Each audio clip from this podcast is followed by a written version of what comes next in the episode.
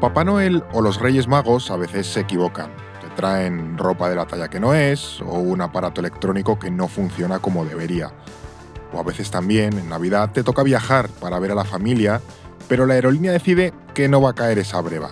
Así que hoy, en No es el fin del mundo, vamos a hablar de tus derechos como consumidor europeo. EO me explica, la versión corta de No es el fin del mundo.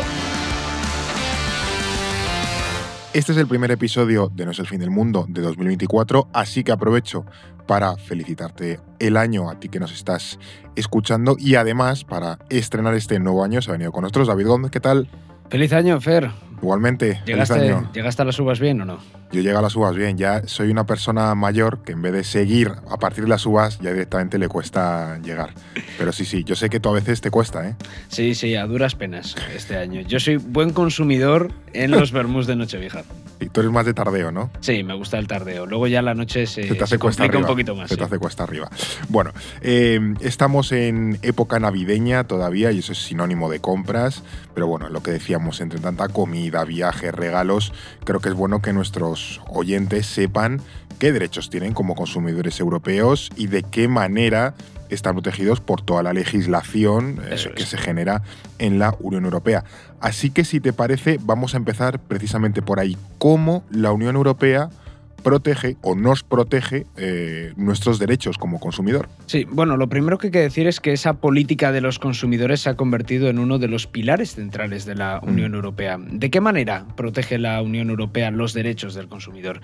Lo primero que hay que tener claro es que esa política de protección de los consumidores no es una competencia exclusiva de la Unión, Mm. porque en la práctica son los Estados miembros los que desarrollan esa política y los que velan por su aplicación y por su cumplimiento. Entonces, ¿qué papel ejerce la Unión Europea? Pues se encarga de fijar un marco común de mínimos para esos 27 países y sobre todo de supervisar esas políticas de protección al consumidor. Claro. Al final, la Unión elabora un cuadro de indicadores sobre el estado de los consumidores en cada estado, para ver un poco qué condiciones tienen. Pero si un país miembro quiere adoptar leyes más o menos restrictivas, eso es competencia suya, siempre y cuando no obstaculicen el funcionamiento del mercado interno, que es el pilar. Claro, de aquí la en España teníamos un ministerio de consumo hasta el último cambio de, de gobierno en las. eh, en Exactamente. Pues, o sea, existía y era competencia también nuestra. Sí, justo. De todas formas, la Unión Europea es verdad que tiene instrumentos que facilitan esa armonización de las Mm. políticas en todos los países de la Unión. Uno de ellos es la Agenda del Consumidor, que es una iniciativa que impulsó la Comisión Europea en el año 2012 para guiar esa política europea de los consumidores. Mm. Y lo que hace la Agenda del Consumidor es más o menos fijar las prioridades y las posibles medidas que se pueden aplicar en esta área. Claro. Pero la Unión Europea también cuenta con instrumentos legislativos muy relevantes en esta materia, como por ejemplo la Directiva sobre los Derechos de los Consumidores, que entró en vigor en el año 2014 y que es la más importante en este Que ámbito. además es legislación reciente, o sea, que hablamos de que tiene 10 años o, o un poquito menos, tampoco tiene mucho Sí, más. justo. eh, se- creo que se elaboró en el año 2011, entró en vigor en 2014, Claro. estamos hablando de menos de 10 Mm. años. Y esta legislación europea lo que establece es, por ejemplo, una garantía mínima de dos años en cualquier producto. Cuando tú compras cualquier regalo por Internet, tienes una garantía de dos años. O, por ejemplo, también está el derecho a desistir de ese producto Sí. si no han transcurrido más de 14 días naturales desde que se compró. Mm. Que siempre hay confusión de si son naturales, sí, sí. son hábiles. Pues no, desde 14 días Dos naturales. semanas, en definitiva. Exactamente. Y eso siempre y cuando el vendedor haya informado correctamente de tus derechos. Porque si no, ese plazo de desistimiento sería de 12 meses, Mm. es decir, un año. ¿Y esto a qué aplica, por ejemplo? Pues, eh, por ejemplo, Fer, imagínate que has pillado un regalo de Navidad por internet y que este O después sea, o de. sea, si soy, Eh, efectivamente, todos por somos, yo creo que cualquiera que nos oiga soy yo, literal. exactamente. Pues has pillado un regalo por internet en estas navidades y que después de 14 días pues no te ha llegado y ya no estás interesado en él, porque no ha llegado en las fechas que tú querías Claro. y dices pues ya desisto. O incluso que aunque lo hayas recibido durante ese plazo, pues te llega y dices, mira, ya no lo quiero, no me interesa, Claro, no o me he gusta. encontrado uno mejor y me gusta más, o lo Eso que sea, es. claro, o más Pues, barato. Mm. Te bastaría con acreditar al vendedor que quieres renunciar a él, pues, por ejemplo, con un formulario que él te facilite de desistimiento. Simplemente no tienes ni siquiera que justificar El una causa ¿no? o por qué quieres quieres renunciar a eso. O sea que si yo quiero ejercer ese derecho de desistimiento durante esas las dos semanas que hemos comentado, a mí me tendrían que devolver el dinero sin, sin penalización. Eso es. Pero pongámonos en el caso, si, si no lo hacen, o sea, ya aquí hay, hay movida. Claro, te lo tendrían que devolver y encima en ese plazo. Claro. Pues si no te lo devuelven, tendrías derecho a reclamar ese importe por duplicado Ah, y además una indemnización por daños y perjuicios. Pero para eso ya habría que recurrir al sistema arbitral de consumo o incluso a los tribunales. Eso es como un nivel superior. Sí. Vale, pongámonos en otro supuesto. Y si quiero devolver un producto que me ha llegado dentro de ese plazo, Sí. Por ejemplo, la devolución, que estoy yo que sé, en envíos de ropa, por ejemplo, es, Sí. es bastante mítico cuando alguien compra yo que sé, en el Shein y sitios de estos. Eh, ¿quién, quién paga esa devolución? Por ejemplo, ¿la tengo que pagar yo? ¿La tiene que pagar el, el vendedor o cómo funciona? Pues mira, ese ya es otro tema, porque si el vendedor eh, te ha informado previamente de ello, Mm. sí es probable que eh, tengas que hacerte cargo de los gastos de devolución del producto. Eso depende del contrato que hayas suscrito con ese vendedor. De todas formas, para resolver este tipo de dudas, la Unión Europea creó una red de centros europeos de consumidores con el propósito de facilitar ese acceso a la información de los consumidores y también la tramitación de posibles quejas que puedas tener. Claro. Incluso cuenta también con un portal llamado George Europe, en el que puedes describir tu propio caso y recibir una orientación más personalizada. Otro ejemplo muy, muy mítico que se me ocurre en estas fechas son los viajes, ¿no? Gente que Sí. vive fuera de su, de su familia, por ejemplo, y tiene que, bueno, como el turrón, ¿no? Vuelve a casa por, por Navidad, eso mucha gente aprovecha, también yo que sé, hay gente que se va de vacaciones en Navidad, que Sí. aprovecha las fiestas para pasar Nochevieja en, pues, en una ciudad europea. ¿Tú te has ido de vacaciones en Navidad alguna vez? O? Yo no. Eh, bueno, dentro de España sí, alguna vez sí, con la familia y tal. Sí. Pero bueno, no, todavía no soy de los que pasan, por ejemplo, que cada vez yo creo que hay más gente que lo hace, pasar, por ejemplo, la Nochevieja en el extranjero. Sí. O la Navidad en el extranjero, pues me voy una semana por ahí, o yo que sé, el típico fin de Nochevieja lo paso en una ciudad em, europea. Eh, pongámonos que me quiero ir, yo que sé, pues estos días a cualquier ciudad europea, a Brujas, por ejemplo. Sí, muy típico. Yo han estado eh, y tengo ganas de. Muy de recomendable. ir. Tú has estado, ¿no? 100%, sí. Sí. Me cayó una manta de agua increíble, pero si vas con buen chubasquero, merece la pena. Bueno, eh, sí, tiene pinta de hacer frío, o sea que no, no esperaba menos. Pongámonos eso, que quiero irme a Brujas eh, con los mercadillos de Navidad, pero mi vuelo Madrid-Bruselas se retrasa o se cancela. Eh, ¿Existe protección por parte de la Unión Europea para, pues, para gente como yo, para un pasajero que se queda ahí tirado? Desde luego, mira, los derechos de los pasajeros aéreos de la Unión Europea se aplican a todos aquellos vuelos que tengan como origen un país de la Unión Europea independientemente del destino. Vale. Es decir, un Madrid-Bruselas es evidente que aplica los derechos de los pasajeros europeos. Pero también aplica un Madrid-Abu Dhabi o Claro, un Madrid-Nueva Madrid-Nueva York, que también es bastante típico en Navidad. Sí.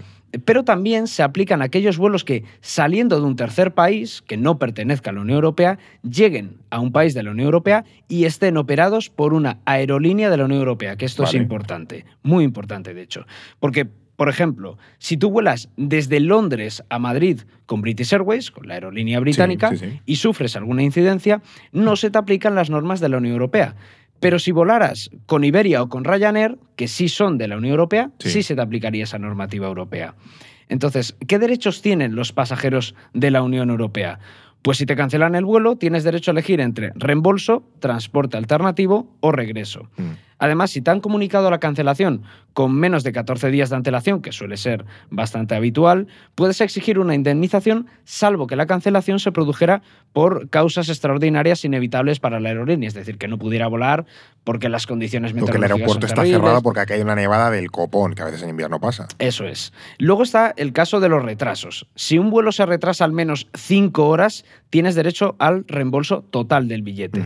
Y si llegas a tu destino con tres horas de retraso, al menos, puedes exigir una indemnización, salvo que sea de nuevo por causas extraordinarias e inevitables. Ya, ya, ya. A mí me pasó, es- bueno, el año pasado ya, en 2023, que venía de Cracovia a Madrid, pasando por, creo que era Múnich o Frankfurt, algo así, y se, se canceló el vuelo Cracovia-Múnich, creo que era. Sí. Y eso nos claro, en Cracovia ahí tirados y nos tuvimos que meter en. Madre. Nos tuvimos que ir a un hotel, luego al día siguiente salimos y era con, con Lufthansa, o sea, que también era, que era una aerolínea eh, europea. Entonces, bueno, cosas que, que pasan al, al viajar. No sé si con. También porque lo digo, o sea, lo digo porque hay mucha gente que también aprovecha esas fechas para viajar en tren o en autobús, quienes tienen menos El, medios. el mítico viaje que haces ahí. Un en saludo a los estudiantes ¿no? de que, nos, que nos escuchan, que a veces hay que viajar en, en autobús en estas fechas. Eh, ¿Aplican los mismos derechos, otros? ¿Cómo funciona esto? Pues es diferente, Fer. E- Es verdad que el caso de los buses es más parecido al de Mm. los eh, pasajeros de avión, porque basta con que un viaje tenga como origen o destino un país de la Unión Europea para que te apliquen la normativa comunitaria. Sin embargo, en el caso de los trenes es bastante diferente, porque las normas de la Unión Europea sobre los derechos de los pasajeros ferroviarios solo están garantizadas en aquellos viajes transfronterizos, es decir, Anda. viajes nacionales No. no. aplica o puede no aplicar, es decir, Ya, sí se ya, pueden aplicar, pero Depende también de, de lo generoso que sea el país. En Exactamente, se claro. pueden aplicar excepciones, bastantes excepciones, Mm. de hecho. Pues en esos viajes transfronterizos que se desarrollen íntegramente entre países de la Unión. O sea, que no tienen por qué aplicarse en eh, desplazamientos donde el destino sea un tercer país o donde alguna parte del trayecto se desarrolle fuera de la Unión Europea. En ese caso, esos países podrían decidir también no aplicar esta normativa comunitaria. Mm. Entonces, ¿qué derechos tienen los pasajeros ferroviarios en la Unión Europea? Pues imaginemos que cogemos un tren de París a Bruselas y te lo cancelan. Sí. Estamos hablando de un trayecto que se desarrolla íntegramente en territorio de la Unión. Pues si llegas a tu destino con más de una hora de retraso, puedes pedir que te reembolsen el billete. Ah. Aquí es un plazo más eh, acotado que, por sí, ejemplo, sí, que, sí. que en los aviones. Pero ponte que estás en un Interrail y que tienes que coger otros trenes y que por culpa de perder el de Bruselas, pues no llegas a otros destinos, ya Claro. se- crece la bola. Pues también puedes continuar o modificar tu viaje sin costes adicionales. Ya, ya, ya, ya. Jolín, qué interesante. Eh, en cualquier caso, bueno, resulta evidente que la Unión Europea eh, dedica bastantes recursos o tiene cierta preocupación por esa protección a los, a los consumidores. No sé si es eh, equivalente o puede ocurrir en otros estados. Entiendo que la Unión Europea como que le ha puesto una prioridad y que aquí somos Sí. muy proteccionistas y muy garantistas con el, el consumidor. La pregunta que me surge con esto es por qué eh, ahora mismo la protección de los consumidores es una prioridad tan importante dentro de la Unión, o sea, porque se ha tomado en tanta consideración esta cuestión que parece un poco, o puede parecer un poco banal en Sí, principio. pues por varias razones. Primero, por una cuestión estrictamente política. Al final, Mm.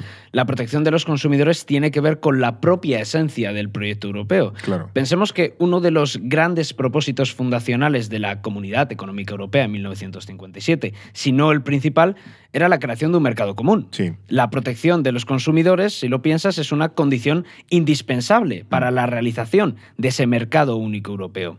Es verdad que inicialmente la CE, la Comunidad Económica Europea, no prestó demasiada atención a la protección de los consumidores.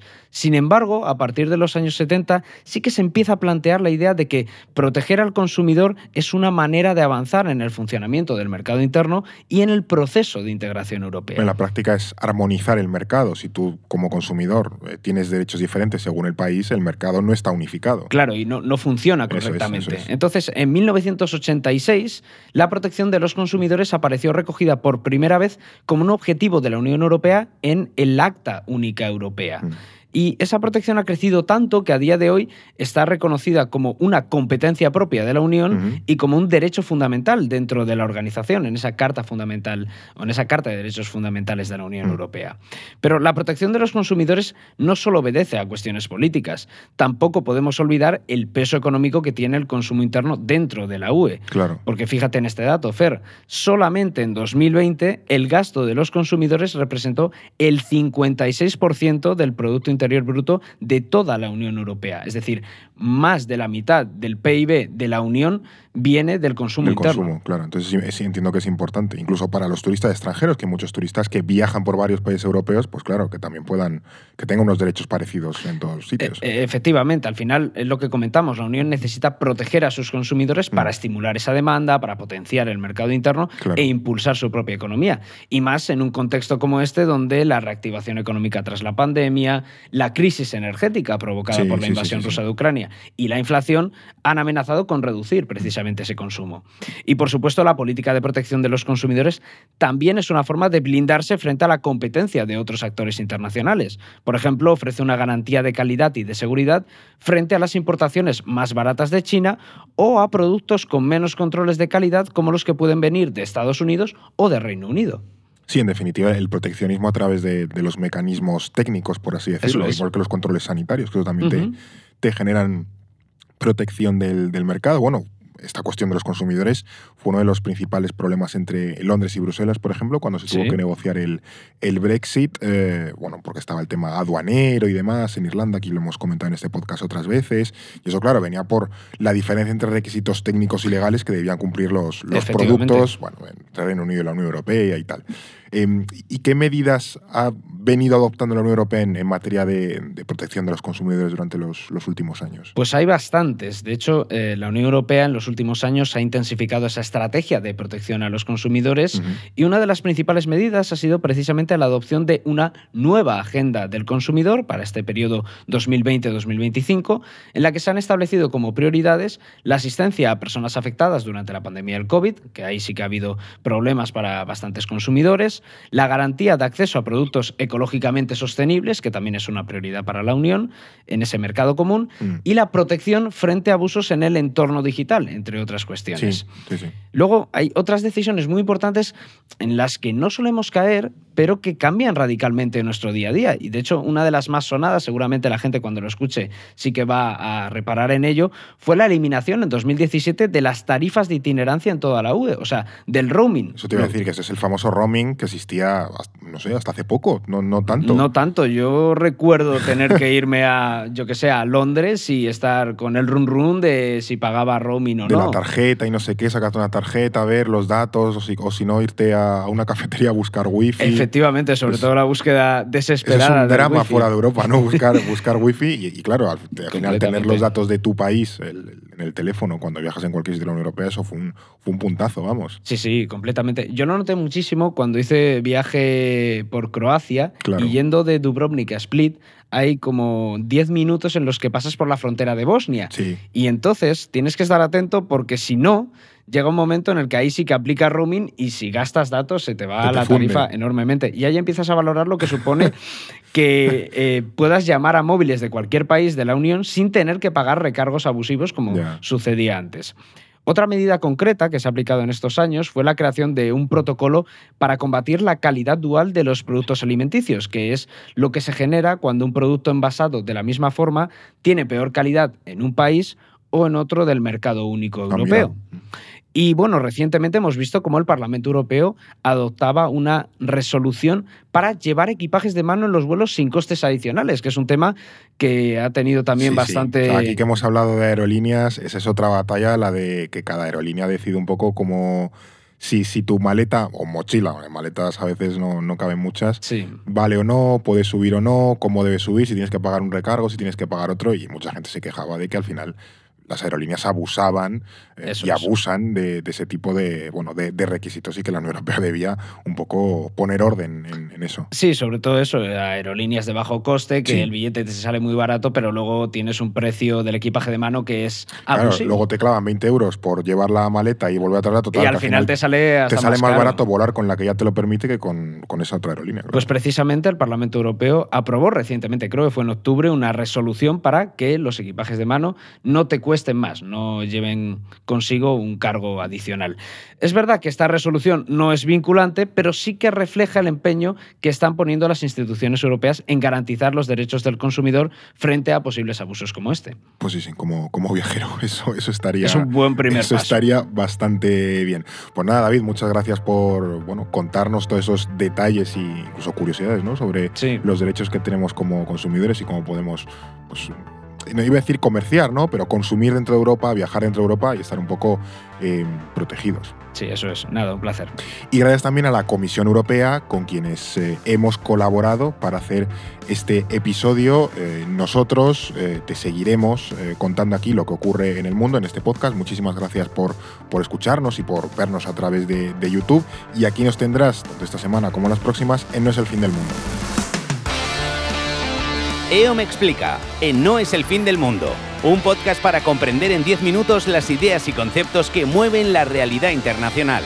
Producido por The Voice Village, dirección Eduardo Saldaña, conducido por Fernando Arancón y guion de David Gómez y Alba Leiva, producción ejecutiva Ricardo Villa, diseño de sonido y sintonía original Pablo de Diego.